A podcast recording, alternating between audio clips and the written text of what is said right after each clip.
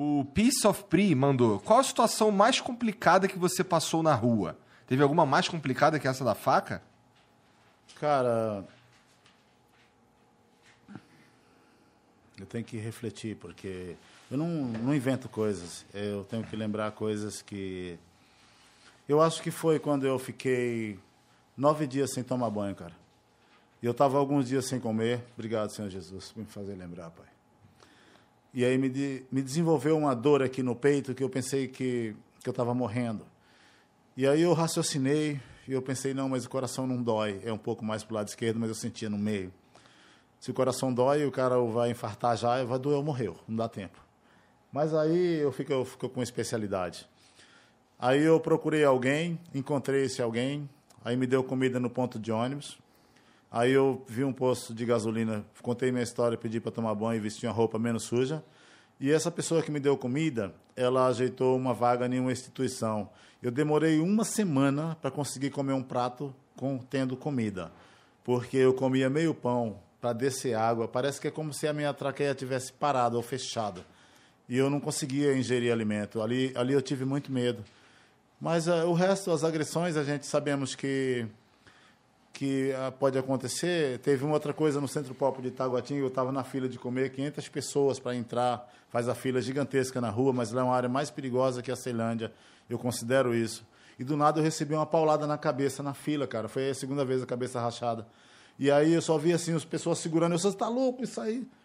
Aí aconteceu uma coisa hilária. Passou três dias, eu não vi mais esse cara. Eu saí, mas só que à noite eu encontrei ele dormindo, assim, num colchão, mais duas, dois caras. Aí eu olhei eles roncando, eu olhei, acendi um cigarro, olhei, saí andando, rezei por eles.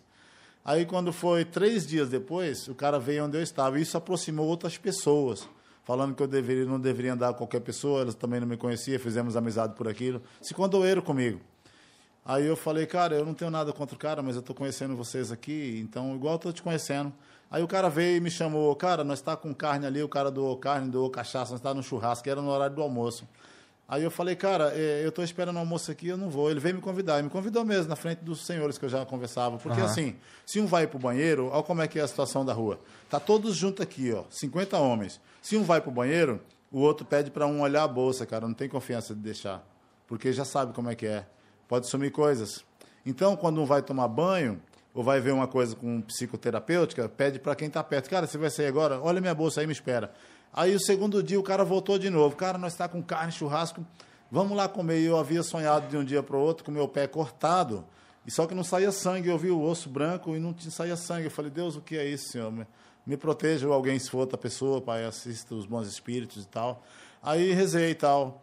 Aí eu falei pro cara, cara, você viu o que esse cara falou ontem? Ele está falando a mesma coisa. Era o mesmo senhor que estava do meu lado, meu amigo mais novo ali, de conversação.